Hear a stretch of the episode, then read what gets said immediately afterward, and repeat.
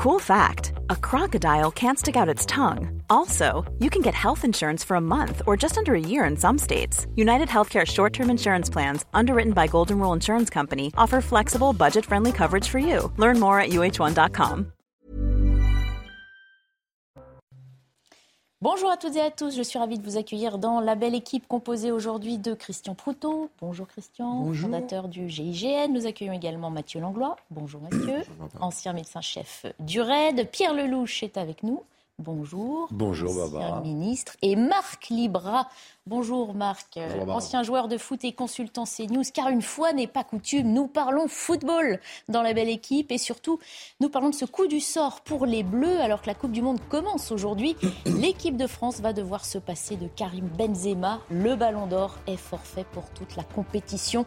Malédiction, tragédie grecque, quels mots nos invités choisiront-ils? Réponse dans un instant. Au sommaire également la question de la prise en charge des mineurs isolés. La France les prend-elle d'ailleurs vraiment en charge? Question qui se pose depuis que ceux qui ont débarqué de l'Ocean Viking errent dans la nature et que nous approfondirons après la diffusion de notre reportage dans un camp de fortune aux portes de Paris où ils sont 400 à attendre une décision de justice. Témoignage aussi de l'un de ces jeunes dans notre émission. Et puis nous irons à Djerba en Tunisie à la fin de cette belle équipe où se déroule le sommet de la francophonie. Nous serons en direct avec Sonia Mabrouk qui y participe. À l'heure où beaucoup s'inquiètent pour l'avenir de notre belle langue, de plus en plus menacée, eh bien les pays francophones veulent réaffirmer, tenter de réaffirmer leur influence dans le monde. Est-ce encore possible? Nous en discuterons. Voilà le programme. On l'entame juste après le premier journal de Mickaël Dorian. La centrale de Zaporizhia de nouveau bombardée. La Russie accuse l'Ukraine mais assure que le niveau de radiation reste conforme à la norme. Le régime de Kiev continue les provocations afin de créer la menace d'une catastrophe à la centrale nucléaire de Zaporizhia, a affirmé l'armée russe dans un communiqué. Aux États-Unis, au moins 5 morts et 18 blessés dans une fusillade survenue dans une discothèque LGBTQ du Colorado. Un suspect a été identifié par la police à l'intérieur de l'établissement. La discothèque qui, dans un message publié sur Facebook, a remercié les clients héroïques qui ont maîtrisé le tireur et mis fin à cette attaque haineuse. Bilan contrasté pour la COP27 après des négociations difficiles. La conférence sur le climat s'est terminée ce dimanche avec un texte qui ne fait pas l'unanimité sur l'aide aux pays pauvres affectés par le changement climatique. Nous devons drastiquement réduire les émissions maintenant et c'est une question à laquelle cette COP n'a pas répondu à regretter le secrétaire général de l'ONU Antonio Guterres. De son côté, l'Union européenne s'est dite déçue. Et puis coup d'envoi de la Coupe du Monde de football au Qatar. La compétition débute officiellement ce dimanche avec une rencontre au programme. Le pays hôte affronte l'Équateur à 17h. Au total, 32 sélections vont s'affronter pendant près d'un mois avec 64 matchs au programme. Effectivement, on commence avec cette euh, compétition un mois hein, qui commence euh, de football au Qatar et ce gros coup dur d'entrée pour l'équipe de France puisqu'on a appris hier soir que Karim Benzema était forfait. Il était convalescent depuis un, mois, des incertitudes persistaient, mais la mauvaise nouvelle est tombée à l'issue de son premier entraînement avec les Bleus hier, lésion musculaire à la cuisse gauche qui nécessite trois semaines de repos. On va retrouver euh, Louis Vix, envoyé spécial du groupe Canal Plus à Doha. Bonjour Louis, comment va cette équipe de France donc après le coup de tonnerre hein, euh, qu'est euh, cette nouvelle Écoutez, les Bleus se sont réveillés quand même euh, marqués, hein, euh, un peu traumatisés par euh, le départ de, de Karim Benzema qui a quitté ses coéquipiers euh, très tôt ce matin. Il avait un vol à 8h10 depuis l'aéroport international euh, de Doha. On nous informe dans le staff de l'équipe de France qu'il y a une vraie motivation, que ce nouveau forfait, parce qu'il y a quand même une sacrée infirmerie hein, qui ne pourra pas participer à cette Coupe du Monde. Paul Pogba, N'Golo Kanté, Prestel Kimpembe et donc Karim Benzema, le Ballon d'Or 2022 qui est évidemment irremplaçable. Mais ce nouveau forfait marque les esprits et va encore plus souder ce groupe France qui va vouloir montrer euh, que quelles que soient les absences, euh, il y a des joueurs de talent dans cette équipe, il y a des joueurs qui jouent quasiment tous dans des grands clubs. Beaucoup de joueurs ont l'expérience des plus grands rendez-vous internationaux, comme Kylian Mbappé par exemple, comme Olivier Giroud et ça c'est peut-être finalement le destin de cette équipe de France, lui qui n'était pas encore sûr il y a quelques semaines de participer à ce mondial, qui voit Karim Benzema partir, il va être titulaire, c'est une certitude aux côtés de Kylian Mbappé, d'Antoine Griezmann et peut-être même euh, d'Ousmane Dembélé. En tout cas, l'info de la journée également, c'est que Didier Deschamps a fait le choix de ne pas activer euh, son joker médical, de n'appeler Personne, parce que, un, le sélectionneur euh, considère que le Ballon d'Or 2022, Karim Benzema, est un joueur irremplaçable, et puis surtout, deux, parce que des joueurs comme Wissam Ben Yedder, euh, Nabil Fekir ne présentent peut-être pas assez de garanties au plus haut niveau pour cette Coupe du Monde. Voilà l'équipe de France, bien sûr marquée, mais motivée à l'idée d'entamer la défense de son titre. D'autant plus motivée, euh, Louis, qu'elle s'entraîne hein, tout à l'heure, à deux jours de son premier match, match cette équipe. Absolument, oui, après cette séance d'entraînement, donc marquée hier euh, par la blessure de, Karim Benzema. Euh, ce soir, les Bleus euh, vont s'entraîner une nouvelle fois en intégralité devant nos caméras. Et ça, c'est assez rare hein, dans une grande compétition internationale. Donc, on ne va pas imaginer Didier Deschamps, bien sûr, travailler ses plans tactiques devant la presse. En tout cas, on va surveiller de près les états de forme des uns et des autres, notamment celui de Raphaël Varane, hein, qui a repris l'entraînement collectif hier en intégralité. les sensations de Varane sont bonnes. Il postule pour une place de titulaire. Il a réussi sa course contre la montre parce que lui aussi euh, revient de loin, hein, blessé, une lésion aux, ischio-jambiers euh, pour, euh, pour Raphaël Varane. Et puis juste avant cela, nous aurons le plaisir d'échanger avec de petits nouveaux, de nouvelles têtes que le grand public va apprendre à connaître pendant cette Coupe du Monde. Ibrahima Konaté, le défenseur qui devrait commencer aux côtés de Raphaël Varane face à l'Australie. Et puis Eduardo Camavinga, le milieu de terrain du Real Madrid qui répondront aux, questions des journalistes avant cette séance d'entraînement que l'on vivra tous ensemble. Eh bien, merci beaucoup pour toutes ces précisions. Euh, Louis Vix. Et puis surtout, belle Coupe du Monde à vous. Je pense qu'on aura l'occasion d'en reparler ensemble. Alors, Marc Libra, ce coup du sort, cette malédiction qui continue, c'est une terrible nouvelle, ça, une Coupe du Monde sans le ballon d'or. Oui, c'est une terrible nouvelle, mais aussi on peut associer, comme le dit Louis, euh, les joueurs qui, qui ont disparu, c'est-à-dire que Kanté, mm. Pogba, Mike Maignan, euh, Presnel Kimpembe, Nkunku, c'est voilà, très difficile. Oui, Benzema est un élément important. On va rappeler que la dernière victoire de l'équipe de France en Coup du Monde, Karim Benzema n'est pas mm. présent dans cette composition. Mm. Et que malheureusement, il faut faire sans lui. Oui, bien sûr, c'est le meilleur joueur du monde. Après, si on va être un petit peu plus précis, on va dire est-ce que Karim Benzema a marqué cette équipe de France? Est-ce qu'il a apporté énormément? C'est là le contraste. Moi, ça me dérange un peu parce que oui, c'est le meilleur joueur du monde actuellement. Ce qu'il a fait avec le Real Madrid est exceptionnel. J'aurais aimé le voir en équipe de France. On n'a peut-être jamais trouvé l'entraîneur ou la formule pour mettre Benzema dans les meilleures conditions. Puisque là, aujourd'hui, il se confronte avec un joueur qui s'appelle Kylian Mbappé, qui est exceptionnel. Mmh. Donc on sait que l'association des deux joueurs peut fonctionner, mais on n'a pas vu grand-chose. Le dernier Euro, où Karim Benzema est de retour, il a été bon, mais malheureusement, on se fait sortir par des Suisses. Donc c'est à vous entendre, c'était presque écrit finalement. Hein, euh. non, je ne dis pas que c'était presque écrit. C'est il faut trouver la solution pour mettre Karim Benzema. Ce qu'il est en train de faire depuis plus de dix ans maintenant au Real Madrid est exceptionnel. Pourquoi en équipe de France on l'a jamais vu comme ça? Pourquoi on n'a jamais trouvé la formule? Donc aujourd'hui, certes, il est absent. On va retrouver les cadres, on va retrouver Giroud devant, on va retrouver des joueurs importants qui ont marqué. Et puis on a quand même des sacrés joueurs. Louis le rappelait aussi. Giroud est un joueur très important. Euh, Ousmane Dembélé actuellement avec Barcelone, il flambe. Griezmann revient à son meilleur niveau. Donc, et Mbappé est là. Donc, oui, c'est inquiétant. Mais j'ai envie de vous dire que malheureusement pour lui, il n'a pas eu de chance parce qu'il fallait le tester. Et les tests, le dernier test, malheureusement, parce qu'il se blesse, Barbara, il se blesse de l'autre côté de la cuisse. C'est-à-dire qu'en voulant compenser, il se blesse sur son autre cuisse. Et malheureusement, ben là, il ne peut pas être à 100%. Bon, bah, je suis ravie en tout cas de vous entendre, messieurs, euh, sur d'autres sujets que ceux qu'on a l'habitude de traiter. Pour Marc, évidemment, c'est monnaie courante. La question qu'on se pose aussi, c'est dans quel état ça laisse les Bleus euh, Parce que certes, il y a une histoire aussi compliquée, on aura peut-être le temps d'y revenir, sur euh, Karim Benzema et l'équipe de France. Parce que là aussi, hein, c'était pas gagné. Didier Deschamps, au début, ne l'appelait pas. Il est revenu. Donc voilà. Mathieu Langlois, vous aimez le foot? J'aime j'aime jouer au foot plus que le regarder, j'avoue. Euh, mais je suis plus euh, sur le ballon ovale que, le football. Bon. Et ces bleus sans Karim Benzema, à votre avis, ça va donner quoi? Mais c'est surtout, non, mais c'est surtout euh, ce qui est important, c'est pour moi, c'est que c'est un, on parle de sport collectif. Mhm. Or là, on, insiste sur des individualités, alors certes hyper talentueuses, mais si une équipe repose sur une somme d'individualités, c'est qu'on a, à mon avis, raté un truc. Euh, et que euh, on, connaît ça par exemple exactement. Nous au GIGN ou, au RAID mm. euh, c'est la devise du RAID c'est servir sans faillir. C'est une devise qui est collective. Ça ne veut pas dire qu'individuellement on n'a pas le droit d'avoir des failles. Et un pépin de santé comme comme ce qui est ce qui arrive à, Benzema c'est ça. Et ça doit en aucun cas être préjudiciable à l'équipe dans ce qu'elle doit euh, faire. Sauf que là, on parle quand même d'un attaquant. On sait que l'équipe euh, joue aussi euh, collectivement pour amener le ballon dans les pieds de l'attaquant et finir l'action.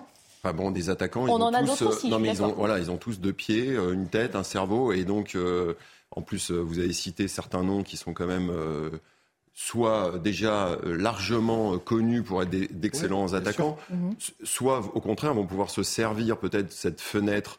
Euh, de l'absence de, Benzema pour, pour, euh, pour exploser au, grand jour euh, au sein de l'équipe de France.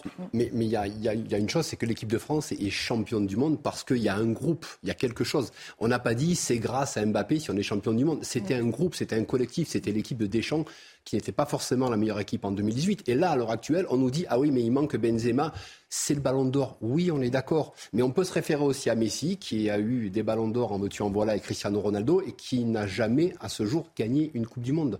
donc, donc c'est là de se dire J'entends, c'est terrible, mais il y a d'autres forces qui sont très importantes qui restent aujourd'hui en équipe de France. Et la force de l'équipe de France, ça ne sera pas individuellement, ça sera le collectif qui va primer. toutes les équipes qui ont tout misé sur un ou deux talents. Euh, ça passe rarement. Ça passe rarement, et dans tous les sports collectifs. Et toutes celles qui ont misé justement au contraire sur euh, le collectif. Plus que enfin, les talents ou les individualités, ont en général euh, fait des beaucoup, beaucoup plus beaux parcours. Christian Photo, foot ou rugby? Les deux, capitaine. Alors, je, préfère. Ça m'arrangerait le euh, foot, effectivement. Le rugby, mais j'aime beaucoup le, foot quand il est national. Mm. Quand ce, donc, des, les championnats d'Europe. Mm. Euh, parce que le, foot des mercenaires, honnêtement, ça me plaît pas trop. Euh, mais c'est un autre débat. Pour en revenir à celui-là, je partage ce qui vient d'être dit. En plus, avec cette remarque que vous avez faite, qui est importante quand même, il n'était pas là. Mm oui, on a su faire sans, alors qu'il n'était même pas ballon d'or. Pendant plus de 5 ans, voire 6 ans, il était absent en équipe de France. Mais euh, il y a surtout cette malédiction de celui qui a gagné la dernière Coupe du Monde. Euh, de, mémoire, je crois qu'on ne l'a pas gagné deux fois de suite. Donc, euh, on se dit, ah là là, si on est victime de cette malédiction, et en plus on perd Benzema qui était notre ballon d'or, l'espèce de pépite sur laquelle on aurait pu compter, euh, effectivement, ça amène les choses sur, à une autre stature que ce que nous partageons tous autour de cette table, c'est l'idée d'un groupe fait de fortes individualités, ce qui est la force d'un vrai groupe quand il y a beaucoup de, de bonnes individualités. Et je crois à Giroud et à Griezmann, qui, à mon avis, sont plus capable d'avoir cette notion de collectif. Enfin, cela dit, Benzema, il a, dans la presse, enfin, sur ce que j'ai lu, au contraire, il a, porté, il a encouragé euh, le, collectif. Bien sûr. Parce que pour lui, ça doit quand même être particulièrement ah difficile. Hein. douloureux, ça c'est sûr. Sa, dernière Coupe du Monde pour lui, c'est-à-dire c'est, euh, il y a eu des moments. Il restera peut-être un euro, mais... voilà, il y a eu des moments ratés avec cette équipe de France. Malheureusement, là, c'était une chance énorme pour lui en étant le meilleur joueur du monde. Malheureusement, c'est encore une étape ratée. On va revenir euh, sur ça. Juste peut-être un mot de Pierre Leloup. Je dirais qu'on en a moins entendu aujourd'hui sur le football. On vous connaît plus bavard. J'ai euh, beaucoup joué au foot quand j'étais euh, gamin et j'ai adoré le foot. J'ai un problème avec ce que c'est devenu. Oui, cette industrie.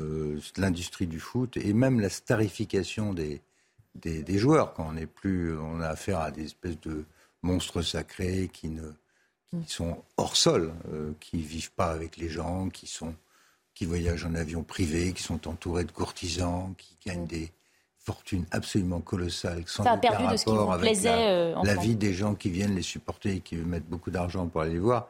C'est euh, c'est très étonnant ce qui se passe. J'ai un, un, ami artiste au, Maroc qui a beaucoup travaillé sur la question depuis longtemps et qui appelle ça une nouvelle religion mondiale. Et il a raison, parce que c'est une religion qui touche à travers la planète entière littéralement des centaines de millions de personnes.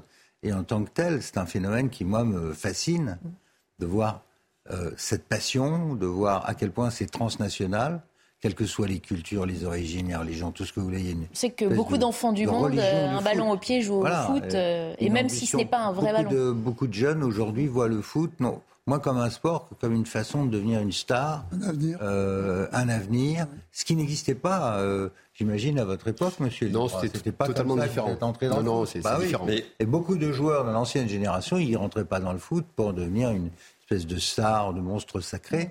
Quand je vois l'attention qui porte sur la cuisse de Monsieur Benzema, moi j'ai rien contre Monsieur Benzema, il est un grand sportif. Je regrette pour lui, surtout, mm. qu'il ne puisse pas la faire cette coupe pour la France aussi, pour l'équipe de France. Pour lui, ça doit être un drame euh, terrible parce que c'est sa dernière la fois. Hein, et, euh, quand on est sportif, on a tout mis sur un, rendez-vous avec l'histoire et qu'on n'y est pas, pour euh, la faute à pas de chance, ça doit être très dur à vivre pour lui. Donc j'ai une pensée pour lui et j'espère que l'équipe euh, saura surmonter l'épreuve. Je crois qu'elle le peut. Il y a de très bons joueurs dans cette équipe. Mais je vous dis, euh, cette histoire de Qatar, cette coupe au Qatar, elle, est l'aboutissement d'une évolution dans le monde du foot et probablement un tournant aussi euh, dans ce que sera la FIFA et le football à l'échelle internationale. Trop d'argent, trop, beaucoup trop d'argent, beaucoup trop de droits télé, beaucoup trop d'influence je crois qu'on ferait bien tous de réfléchir. à ah bah, je pense que les questions sont posées. Bien hein. sûr, pas les, bien sûr au-delà du sport lui-même. Encore une fois, ça n'a rien à voir mm. avec l'engouement d'un jeune pour le, pour le sport, avec les sportifs eux-mêmes qui mm. jouent. Parce que quand Mais je pense que ça pose un, vrai problème de société. Je pense que les questions ont été posées alors que s'ouvre la Coupe du Monde et qu'on aura sans doute évidemment euh, des débats qui vont se poursuivre pendant tout le mois de la, la plupart des jeunes, alors pas euh, le très haut niveau, mais même des jeunes de niveau inférieur, leur goût et leur désir pour jouer au ballon, euh, c'est c'est pas c'est pas de s'enrichir, euh, c'est pas d'être dans ce d'entretenir ce, ce, que vous, ce que vous décrivez. Très peu. Non, non, honnêtement. On va, on va revenir au sport parce qu'on a posé la question à certains Français en dehors de ce plateau, savoir comment ils prenaient cette euh, nouvelle. Écoutez leur réponse. En fait, pour moi, ça ne change pas grand-chose. En plus, il était quand même un petit peu blessé, donc euh, je préfère un Giro à 100% qu'un Benzema à 60%. Je pense que ça va être compliqué pour l'équipe de France, euh, dans le sens où pour gagner une Coupe du Monde, il ne faut rien laisser au hasard. Et là, il y a trop de, il y a trop d'incertitudes et trop de, trop de petits soucis qui viennent leur polluer le mental, je pense. C'est dommage, mais bon, on compte aussi sur les autres joueurs. Et l'équipe de France, ça ne va pas s'arrêter pour, Karim Benzema, mais ça touche un peu. Oui, il y aura de la relève. Après, Benzema, c'est le ballon d'or quand même. Donc c'est sûr que ce sera un manque pour la France. Mais j'espère qu'ils vont quand même faire un bon parcours euh, dans cette Coupe du Monde. je préfère un Giroud à 100% qu'un Benzema à 60%, dit ce supporter. C'est vrai que ça, ça redonne aussi de la valeur à cette attaque qu'on a bien aimée par le passé. Euh, Griezmann, euh, Mbappé, Giroud. Oui, c'est une équipe qui a grandi ensemble depuis que Didier Deschamps a récupéré cette équipe-là. Sa première étape, il le récupère après euh, l'échec de l'équipe de France en 2012. 2014, il y a le Brésil où on est en reconstruction. 2016, il y a 7 euros, on perd en finale face, face au Portugal où Ronaldo est sur le banc, mais malheureusement dramatique poteau rentrant 80 500 dans, les, dans le temps additionnel. Donc du coup, ils sont éliminés. 2018, la consécration mise en place.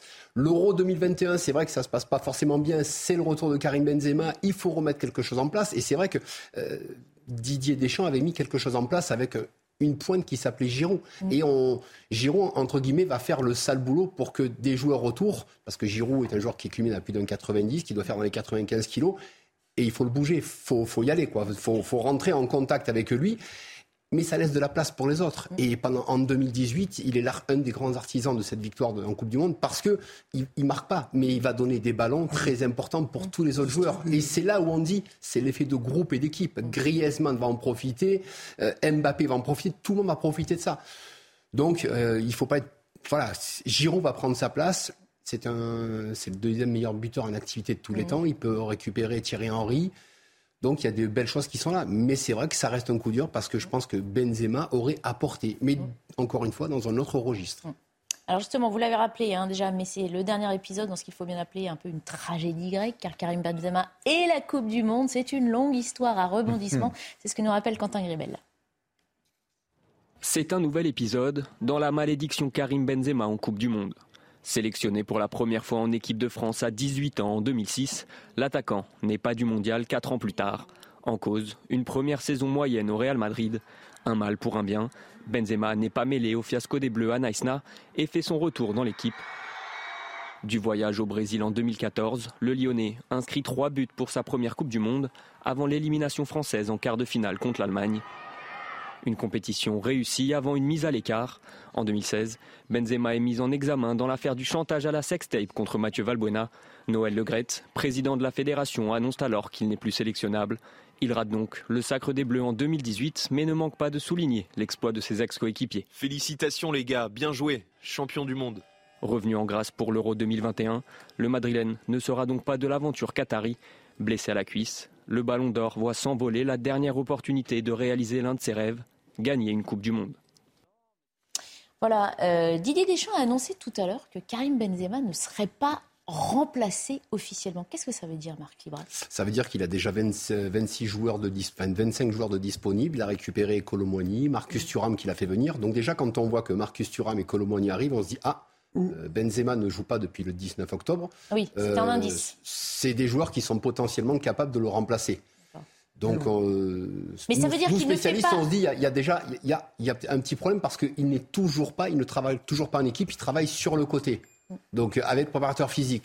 Donc quand on prévoit euh, deux joueurs qui sont capables de le suppléer, on se dit... On n'a pas besoin d'en faire venir d'autres. Non, mais ça veut dire qu'on ne se prémunit pas non plus de nouvelles euh, difficultés qui pourraient survenir. Il ne faudrait pas qu'il manque d'un joueur ensuite Il n'y a absolument pas besoin parce qu'il y aura déjà cinq ou six joueurs qui vont être en costume, qui vont assister à la Coupe du Monde comme vous et moi, mais nous on sera devant ah non, moi, je n'y serai pas. Oui, oui, ça. On sera, nous on sera devant la télé, eux ils seront en tribune, ils regarderont parce qu'il va falloir faire des choix. 26 joueurs. Il y en a que malheureusement, il y en a que 18, 19 qui vont être sur la feuille, les autres ils vont devoir attendre. Donc vous savez qu'à chaque euh, camp d'avant-match, vous dites, bah, toi tu vas rester en costume, toi tu mets les crampons. Mm. Ou alors toi tu vas t'asseoir sur le banc, peut-être que tu vas rentrer. Donc il y a une gestion de groupe à avoir. Et je pense qu'avec le nombre d'attaquants qu'il a pris, à l'heure actuelle, euh, il est plutôt serein. Voilà, il est plutôt serein, on va dire. Moi, j'ai une question, c'est euh, sur l'aspect justement collectif. Est-ce que maintenant qu'il est blessé et qu'il participera pas, il peut néanmoins rester au sein du groupe pour apporter. Ah non, il a pris l'avion tout à l'heure. Ah, il est reparti déjà. Il est parti ce matin. En fait, là, parce qu'au rugby, alors ça c'est un truc, c'est au rugby, on voit souvent un joueur blessé, voire un joueur suspendu, qui au contraire apporte euh, son son expérience. Euh, son, impact, son impact psychologique sur le collectif pour au contraire souder encore plus le collectif qui certes se, se prive d'un joueur majeur. Ce, ce genre de choses, on aurait pu le voir sur une Coupe du Monde classique, c'est-à-dire au mois de juin. Mais là, le problème, c'est que son, patron, c'est le Real Madrid. Ils ont dit, mais tu rentres de suite, il faut qu'on te soigne. Parce que le 28 décembre, mon garçon, il faut que tu rattrapes la Liga. Donc en fait, vraiment, s'il y avait un joint classique, il peut rester et vivre avec le groupe et vivre à l'intérieur. Là, Nkunku est reparti, les joueurs repartent direct parce que leur club dit, allô, il se passe un problème. Et ça donne, ça donne raison à 200% à ce qu'a dit euh, Pierre Lelouch.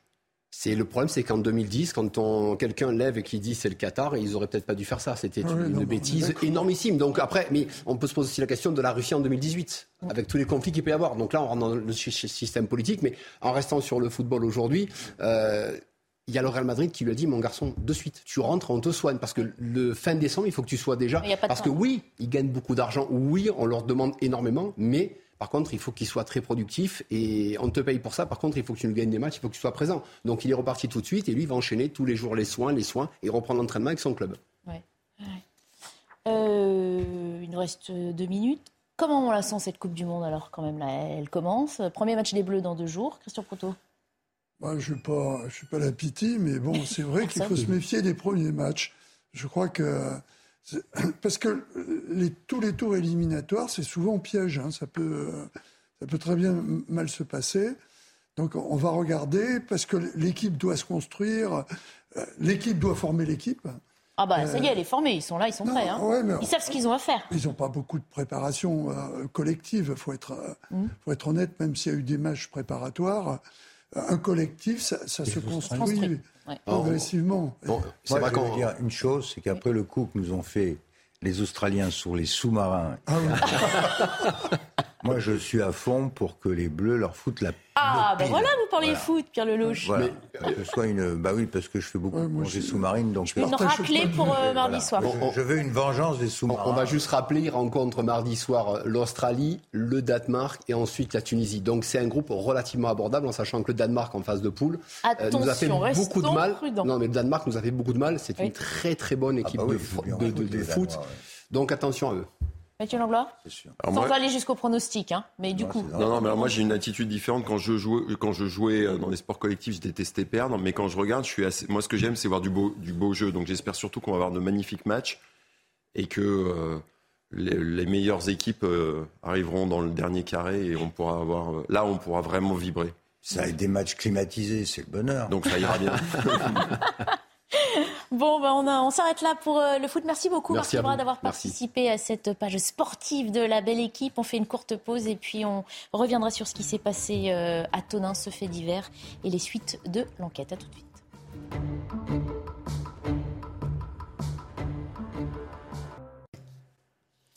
Retour à bientôt 14h30 dans La Belle Équipe en compagnie de Pierre Lelouch, de Mathieu Langlois et de Christian euh, Proutot. Dans un instant, on reviendra sur l'émotion toujours très vive à Tonins, dans le Lot-et-Garonne, après euh, les aveux d'un homme de 31 ans euh, et le meurtre de la jeune Vanessa. On développe cette thématique juste après le point sur l'info de Mickaël Dorian. L'UNICEF alerte sur la situation des enfants en France. Un rapport dénonce la prise en charge pédopsychiatrique ou encore les violences familiales. Tous les cinq jours, un enfant est tué par un de ses parents. L'organisme demande la création d'un ministère de l'enfance et un investissement de 1,5 million d'euros sur cinq ans. Donald Trump de retour sur Twitter, son compte a été réactivé hier par Elon Musk. Le nouveau patron du réseau social avait lancé un sondage auprès de ses abonnés au nom de la liberté d'expression. 51,8% ont voté en faveur du retour de l'ancien président américain sur la plateforme. Donald Trump avait été banni de Twitter le 8 janvier 2021, deux jours après l'invasion du Capitole. Et puis énorme coup dur pour l'équipe de France. Karim Benzema est forfait pour le mondial. Le ballon d'or est touché à la cuisse gauche, victime d'une lésion musculaire. Après N'Golo Conte, Paul Pogba ou encore Presnel Kimpembe, les forfaits se multiplient au sein de l'équipe de France. Les Bleus qui joueront leur premier match au Qatar mardi face à l'Australie. Le meurtrier présumé de la jeune Vanessa doit être présenté ce dimanche à un juge d'instruction. L'homme de 31 ans qui a reconnu avoir enlevé à la sortie du collège et tué l'adolescente de 14 ans est en garde à vue. Il risque la prison à perpétuité. À Tonins, les habitants sont encore très choqués, notamment les parents d'adolescents du même âge que la victime. Des choses comme ça, ça ne devrait pas arriver. Du moins, ça ne devrait plus arriver. J'ai peur. Euh, enfin, je suis hyper sensible, donc de voir les gens qui vont pleurer et tout, là, ça va me faire pleurer. Parce que je, la connaissais, mais voilà. Et oui, j'ai peur. Parce que les profs, ils vont souvent en parler, et j'ai pas trop envie euh, d'entendre les gens en parler, quoi. En colère et, euh, et, euh, en même temps triste, parce que bon, je suis donc natif de Tonens. je suis allé dans ce collège, mon fils y a été, mon fils est né aussi. Et jamais j'aurais cru un truc comme ça ici, quoi. Je veux dire, c'est inimaginable. Et euh, oui, j'ose dire, euh, est-ce que les Français sont en sécurité? Donc moi, personnellement, je n'appelle à Monsieur Macron, et euh, c'est lui qui est le garant de notre, notre sécurité, quoi. Donc, qu'est-ce qu'il fait? On précise qu'une cellule psychologique est mise en place pour euh, ces familles, justement, et ces adolescents qui reprendront hein, euh, le chemin du collège demain matin. Euh, c'est lors de la conférence du procureur qu'on a appris cette information. Le suspect avait été reconnu coupable d'agression sur mineur, mais il n'était pas inscrit au fichier des auteurs d'infractions sexuelles. Pierre Lelouch, faut-il y voir malheureusement encore une fois une certaine défaillance de notre système non, tout ça est proprement consternant. Euh, d'abord qu'il n'ait pas été inscrit pour des raisons qu'on ne sait pas. Puis on voit bien que cette insécurité est en train de gagner tout le pays, y compris les petites villes, des, bourgades. Ou les, Et, ça, c'est grave parce qu'il n'y a plus aucun endroit où, les gens puissent se sentir en sécurité, envoyer correctement leur enfant à l'école sans, sans craindre qu'il arrive malheur. Et c'est ça qui est très traumatisant dans cette affaire, euh, en plus du sort de cette malheureuse gamine.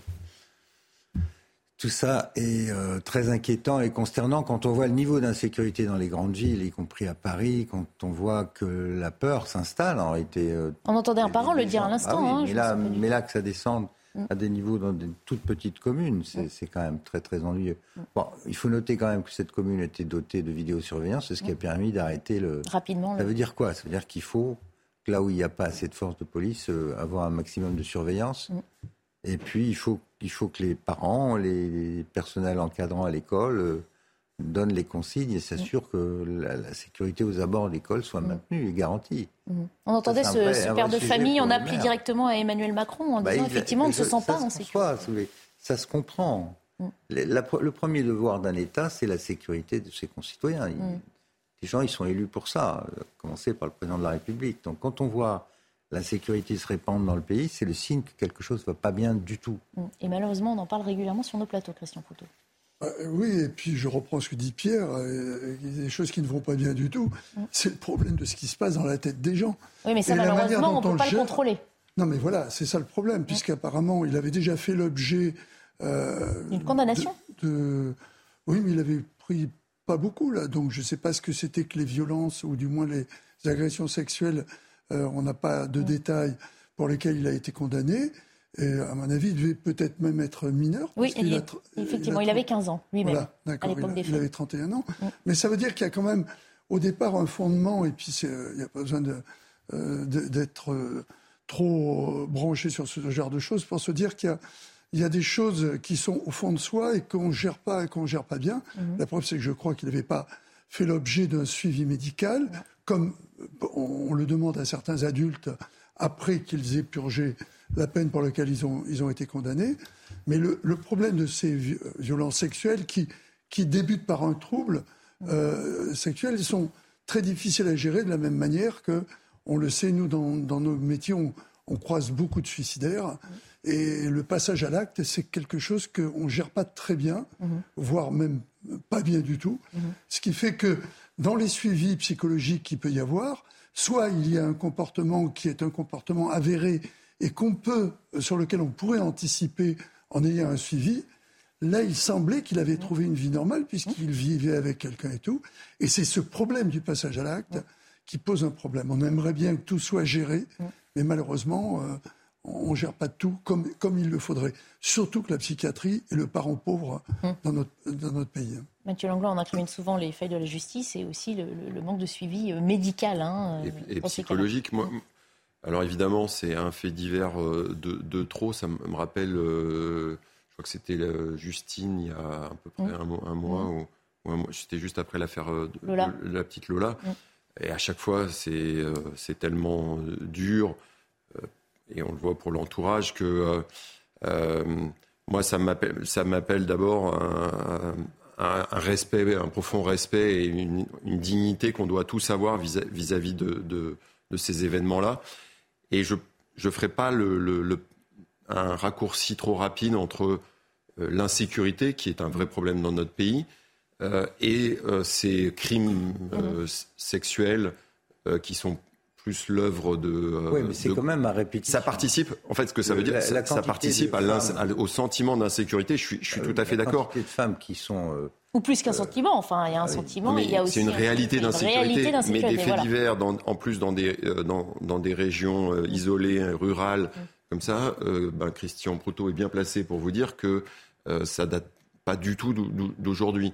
Euh, et en zone urbaine, euh, Non, mais il est vrai que la délinquance, longtemps, n'était, ne concernait que les grandes villes ou les quartiers euh, densément peuplés des grandes villes. Effectivement, non, mais là, on est dans dernières années, c'est qu'on touche, ça touche la ruralité, toutes sortes de territoires. Et... Non, mais là, on est dans, dans, dans un crime atroce mhm. à caractère sexuel qui, est, euh, qui est réalisé par quelqu'un qui n'était qui était connu. Mhm pas suivi. C'est là-dessus où, où, il y a Donc des ma première question, hein, est-ce que voilà, où est-ce que se trouve la faille bah, je Si on connaissait je viens vous en donner déjà une. Oui, c'est ça. On en garde une.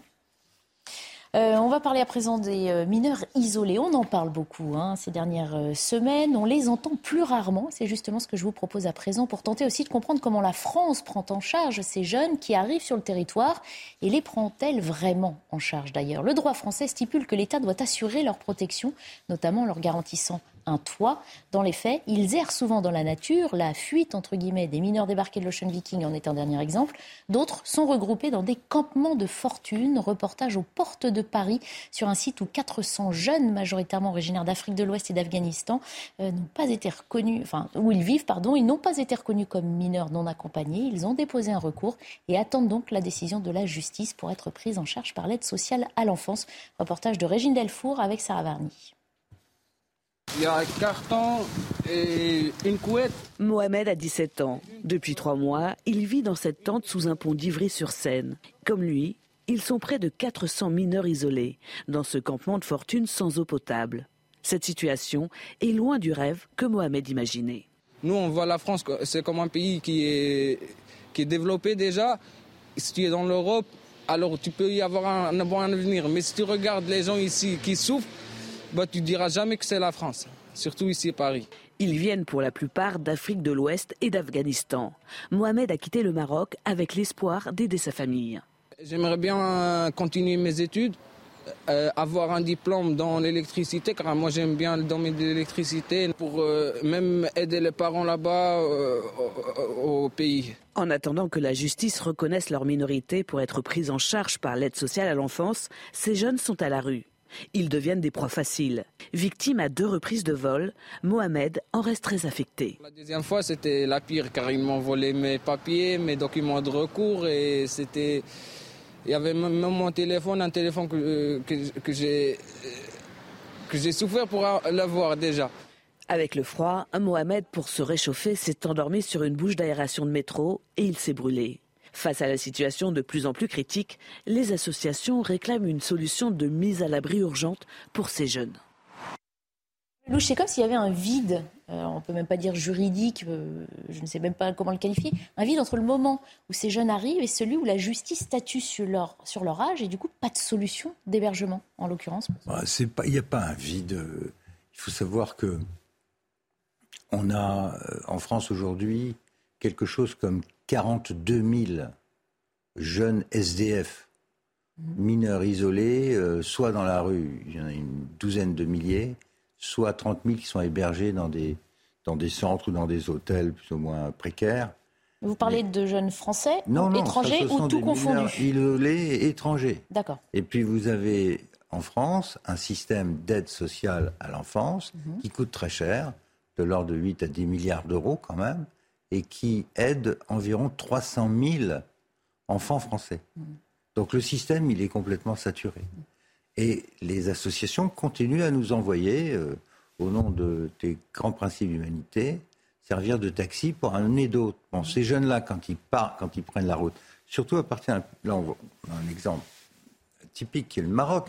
Euh, le Maroc, c'est pas un pays en guerre, c'est pas un pays sous-développé, c'est pas vrai, c'est un pays qui se développe. Il suffit d'aller à Tanger, de regarder par exemple Tanger Med, de regarder les usines, y compris françaises, qui sont présentes sur le sur le territoire. C'est un pays qui se développe fortement. Donc de voir des jeunes qui viennent là, ici en France, euh, c'est quelque chose que je ne trouve pas acceptable.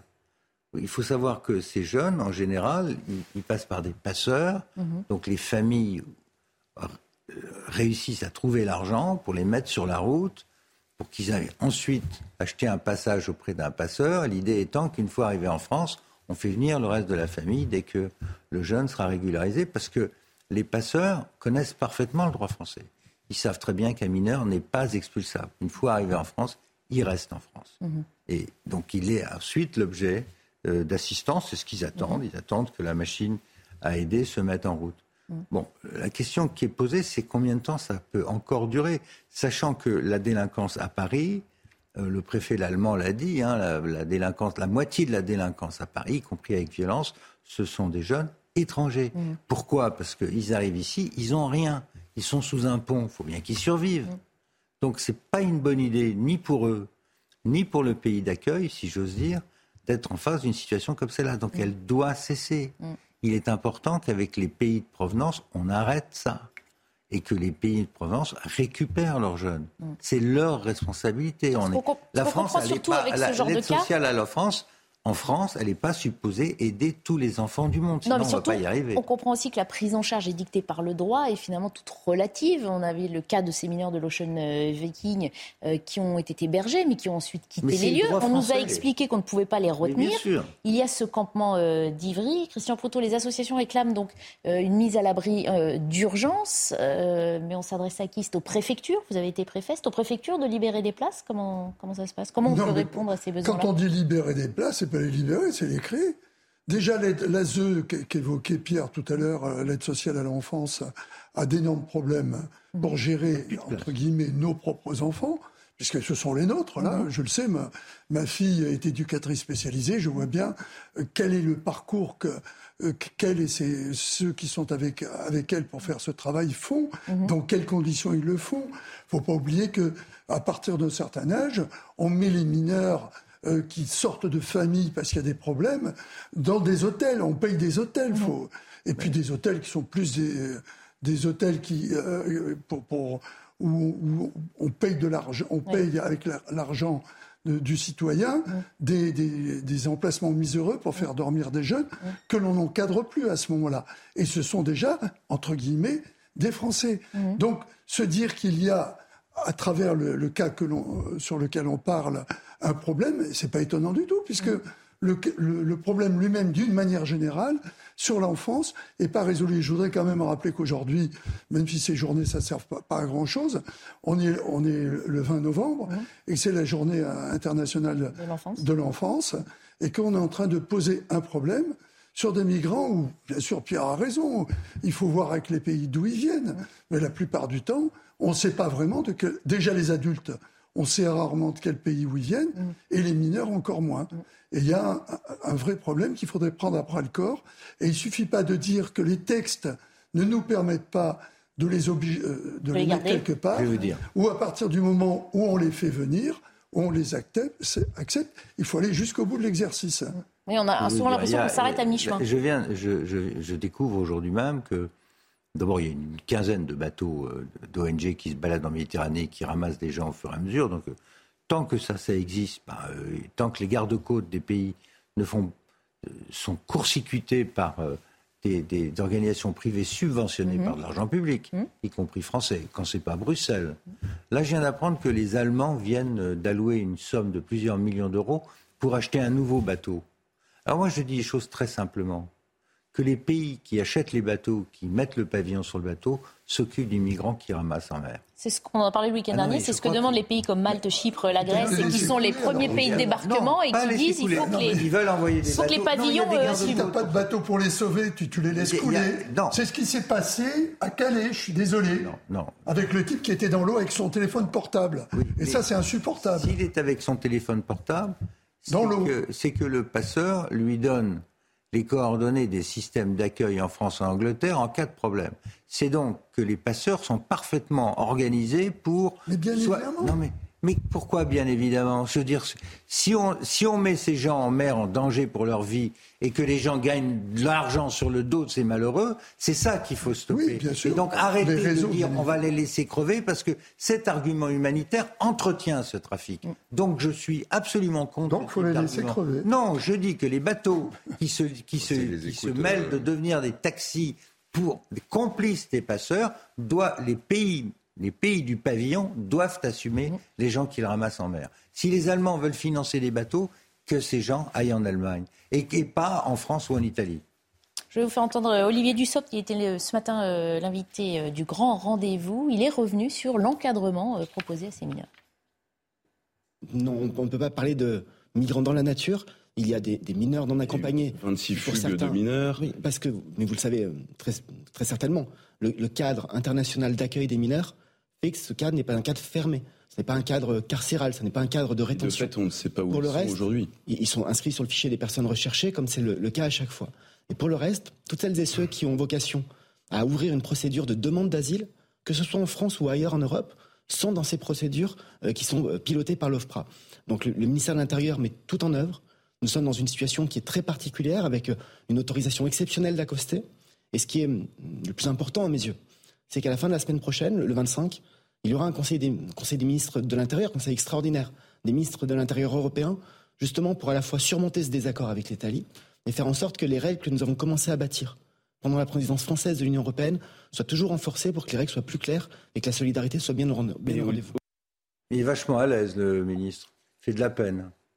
C'est de la peine. C'est, tout ça, c'est des blurbs, c'est des. C'est, du blabla, les concertations des ministres de l'Intérieur la semaine prochaine On tourne en rond et on renvoie à la prochaine réunion des ministres exceptionnels. Tout ça, c'est du pipeau. Le, vrai sujet, c'est de prendre des mesures fortes. Tant qu'on laissera les passeurs continuer leur business et que ces réseaux ne seront pas démantelés, il ne se passera rien. Alors, on fera le trafic d'êtres humains et du trafic d'enfants.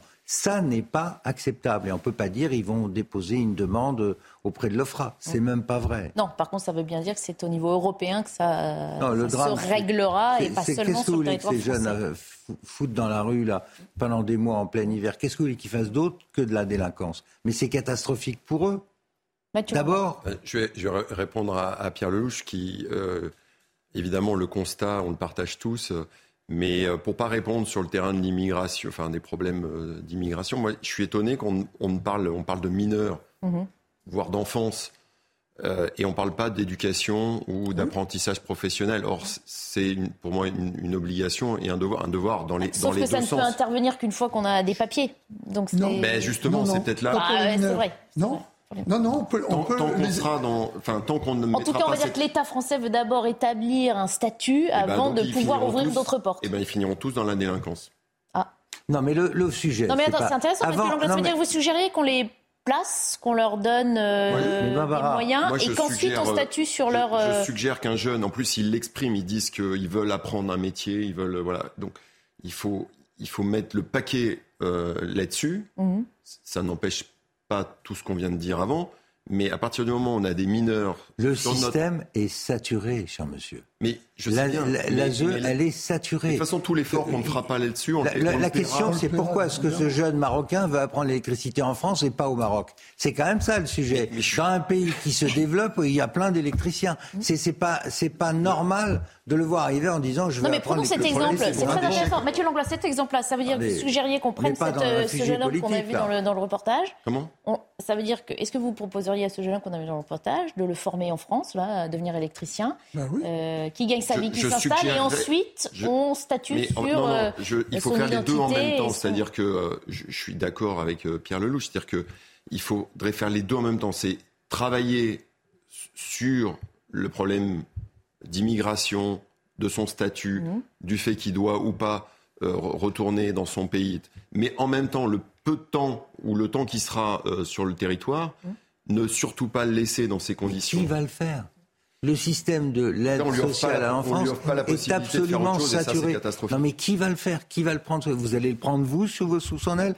Pour, Sous votre aile pour lui apprendre l'électricité? Je vous dis, si j'étais artisan, que j'avais... Mais euh, vous ne pouvez pas. Ah, vous allez l'assurer, vous allez prendre la responsabilité ben, La loi vous reprochera de faire travailler... Euh, non, mais je demande... La loi vous reprochera de faire travailler un illégal. Je ne suis pas fou, mais je demanderai à l'État en plus, il y a énormément d'artisans qui se plaignent de ne pas avoir d'apprentis, de, mm. de, jeunes apprentis qui sont prêts à se lever.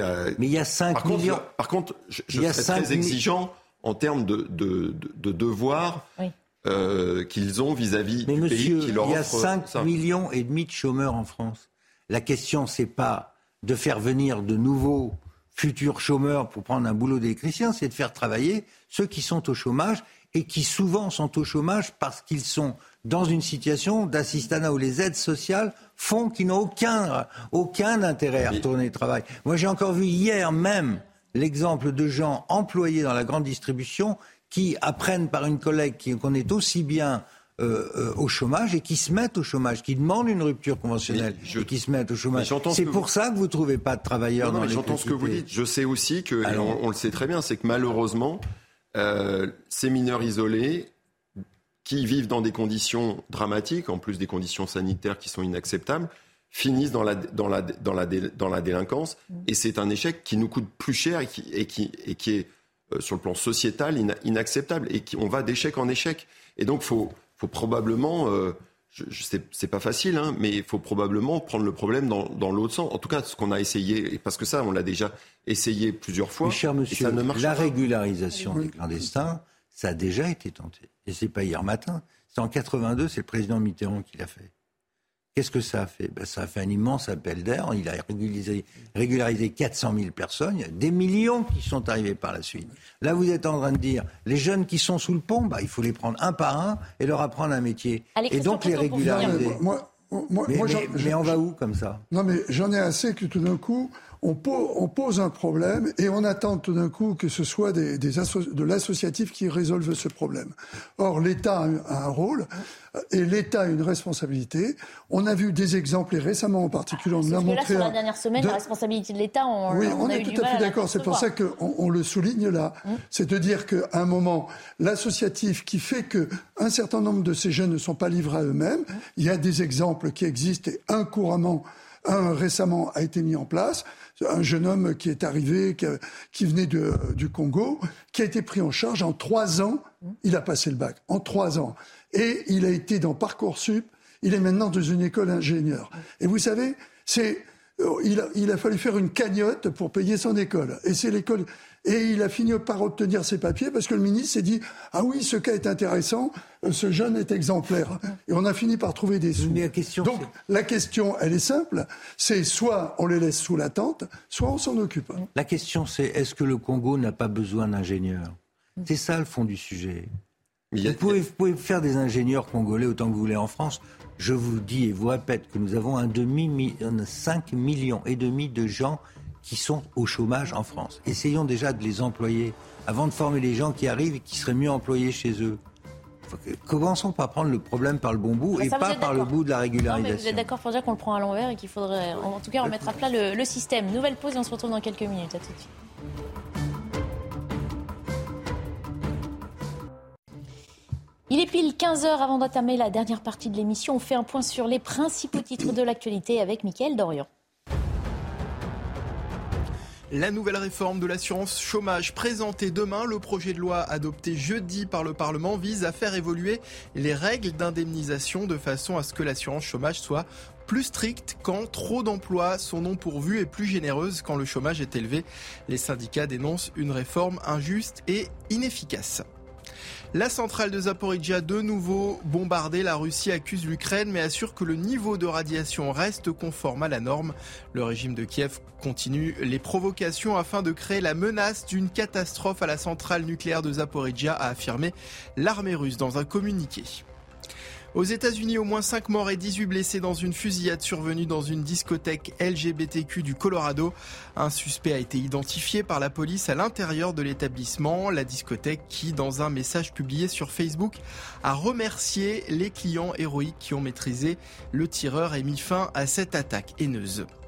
Et puis bilan contrasté pour la COP27 après des négociations difficiles. La conférence sur le climat s'est terminée ce dimanche avec un texte qui ne fait pas l'unanimité sur l'aide aux pays pauvres affectés par le changement climatique. Nous devons drastiquement réduire les émissions maintenant et c'est une question à laquelle cette COP n'a pas répondu, a regretté le secrétaire général de l'ONU Antonio Guterres. De son côté, l'Union européenne s'est dite déçue. Je vous propose de nous évader en Tunisie en cette fin d'émission, à Djerba plus précisément, où se tient le sommet de la francophonie avec 88 participants des pays et des observateurs. Un sommet auquel participe Sonia Mabrouk. Bonjour chère Sonia, la francophonie, hein, c'est un, un sujet qui vous tient à cœur. Avec vous, on va revenir sur l'ambition d'un tel rassemblement. L'enjeu, c'est d'affirmer, de réaffirmer l'influence de cette francophonie et peut-être de lui faire jouer un rôle plus accru à l'international dans la résolution des crises en cours notamment.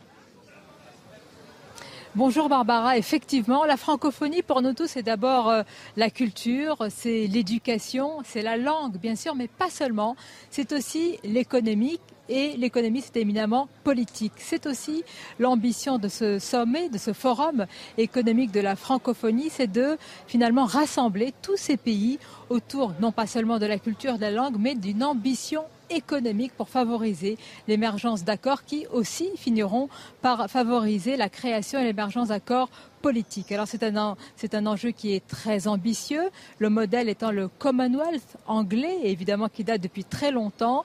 Et donc l'ambition ici et l'objectif à Djerba, c'est de prendre exemple sur ce modèle-là pour tenter de le calquer justement sur les pays francophones. Alors cette ambition, ces belles paroles, évidemment, c'est magnifique. Malheureusement, on le sait, la francophonie recule à l'échelle mondiale. Emmanuel Macron euh, lui-même a reconnu hier que le français était une langue moins parlée, notamment en Afrique. Sonia, est-ce que tout cela n'est donc pas qu'un seul vœu pieux? C'est la vraie question, Barbara. Et Emmanuel Macron, le président français, a tenu un constat de lucidité qu'il est difficile évidemment de ne pas tenir. Il l'a déploré d'ailleurs en parlant de ce recul, de l'érosion de la langue. Il a lui-même mis en avant plusieurs facteurs, dont un facteur qui a beaucoup fait parler ici, c'est l'émergence de mouvements politiques anticolonialistes qui ont un petit peu participé à l'érosion de la langue. Il a mis aussi en avant ce que l'on sait tous, c'est-à-dire le fait que l'anglais est parlé plus facilement, qu'il est plus accessible et qu'il est devenu de fait le langage à la fois du business et finalement aussi la langue universelle. Toute la question est donc de savoir comment remettre le français à l'avant, reprendre un petit peu ce rôle de leader. Alors peut-être c'est en passant justement par cet espace francophone économique. Est-ce qu'il peut y avoir des accords? Et vous le savez, Barbara, nous le traitons tous les jours euh, sur notre antenne. Il y a toutes les questions évidemment migratoires qui posent beaucoup, beaucoup de questions. Est-ce que l'Europe pourra faciliter de tels échanges, pas seulement de marchandises et de contenus, mais aussi de personnes toute la question est là, dans un moment assez paroxystique sur ces sujets toujours aussi sensibles. Merci beaucoup Sonia Mabouk, merci également Olivier euh, Gangloff qui vous accompagne et surtout euh, belle fin de sommet de la francophonie à vous à Djerba. Euh, l'idée de ces pays donc, qui soutiennent la francophonie, c'est aussi de continuer à défendre hein, cette langue française que certains disent menacée. On évoquait Emmanuel Macron, je vous propose de, l'écouter. Il a reconnu hein, le recul de notre langue dans le monde.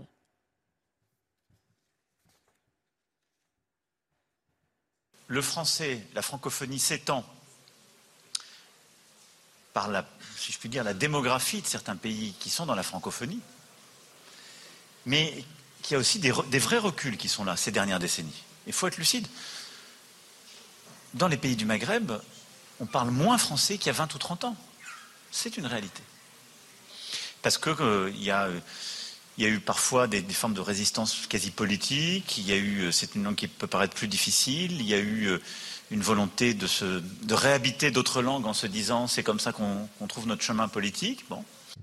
Voilà, Emmanuel Macron qui le reconnaît. Après, il faut aussi préciser qu'il a été le premier à utiliser notamment des expressions anglo-saxonnes, hein, French Tech, Startup Nation, pour n'en citer que deux des plus connus. Pierre Lelouch, quel avenir pour vous à la langue française et à cette francophonie? Bah, c'est à la fois important comme caisse de résonance de l'influence diplomatique de la France, y compris à l'ONU. Hein. C'est clair que c'est un outil d'influence française et que à, certains, à cet égard-là, il faut s'en occuper.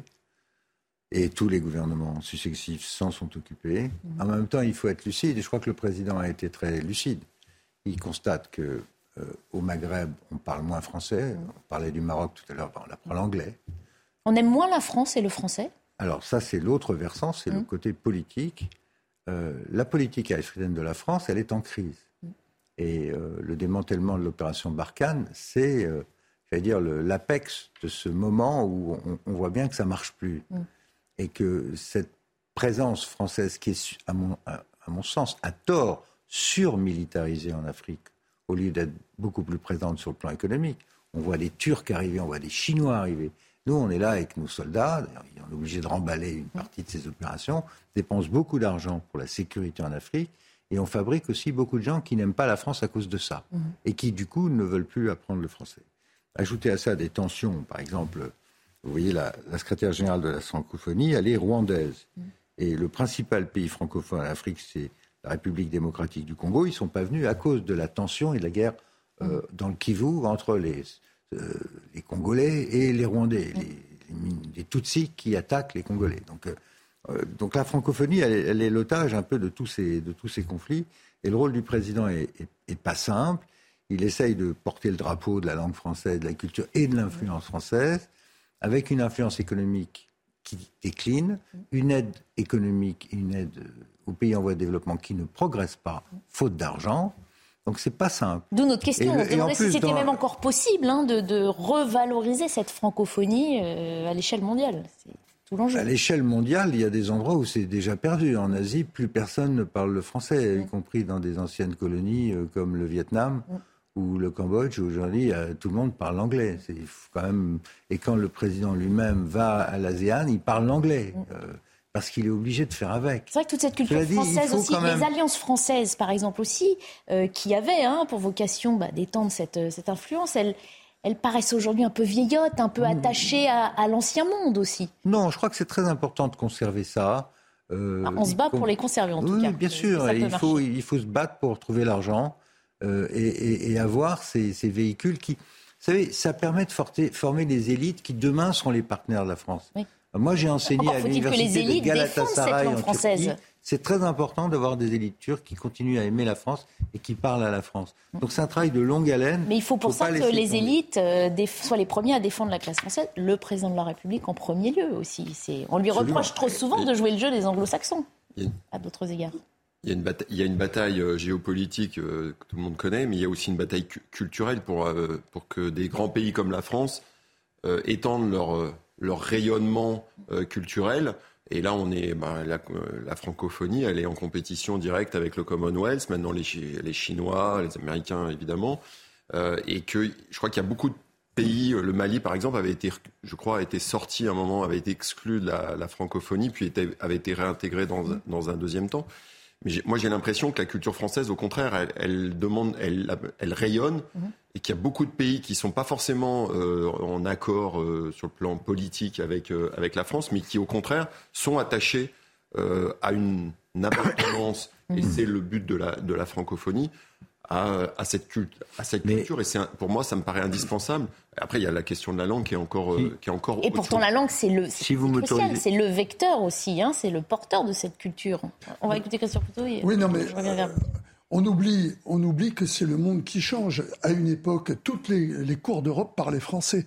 La langue euh, de communication euh, verniculaire entre les États était le, était le français. C'est le qui change ou c'est la France qui n'arrive pas à rester au niveau dans l'évolution du monde? Justement, on avance là-dessus. C'est que, euh, par contre, la langue anglo-saxonne est devenue la langue économique et technologique.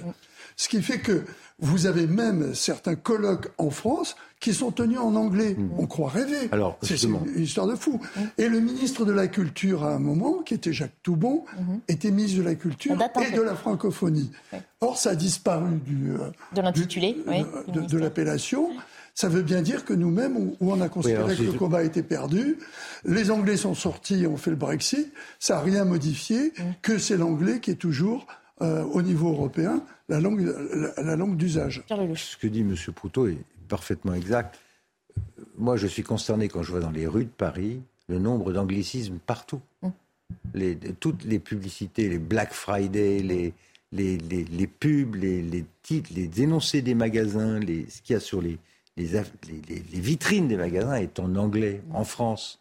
Donc on, compliqué d'expliquer qu'il faut défendre la francophonie. on s'est battu à une époque pour une exception française, pour des quotas de chansons euh, en il y avait une loi tout bon mais c'est vrai qu'on a, on a, reculé depuis. On a abandonné tout ça. Mm. Je vais vous dire, quand j'étais ministre de l'Europe, j'étais très frappé par ça.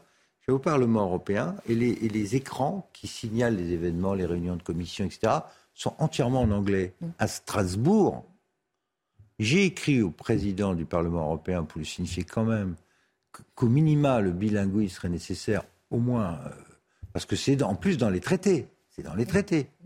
Eh bien, c'est quoi? J'ai même pas eu de réponse. On s'en fout complètement. Même le pas Parlement en anglais considère pas de réponse. tout est en anglais. Même non, mais la réponse, même pas, en, anglais, la réponse. Donc c'est vous dire à quel point euh, ces pays considèrent que de toute façon c'est c'est plié. Voilà, c'est plié. Et en France même, en France même, on passe son temps à être dans les anglicismes. Hum. Hein, de Halloween jusqu'au pub à la télévision. ça, ça participe dans les magasins. de toute cette culture américaine, disons les choses, hein, anglaise, moins anglaise que américaine. combien de devantures Cet impérialisme culturel et linguistique aussi. Hein. combien de devantures en français vous allez trouver à New York ou à Londres? Très peu. Hein. Ah, ça, ah, à New York, ils aiment bien un peu le, français. Et ce qui est plus, plus inquiétant, c'est que ce, ce langage euh, dont parle Christian, mm. euh, parfois, moi, quand j'ai des réunions, j'ai l'impression de plus de parler à l'intelligence artificielle qu'à l'intelligence humaine euh, quand on voit certains. certains mm. c'est un jargon, bien sûr. il, y a une forme, il y a une forme de, snobisme, mais ce qui est dommage, enfin, ce que je trouve, c'est que c'est porté par nos en plus par nos élites. Mm. C'est-à-dire que... Surtout sous Macron.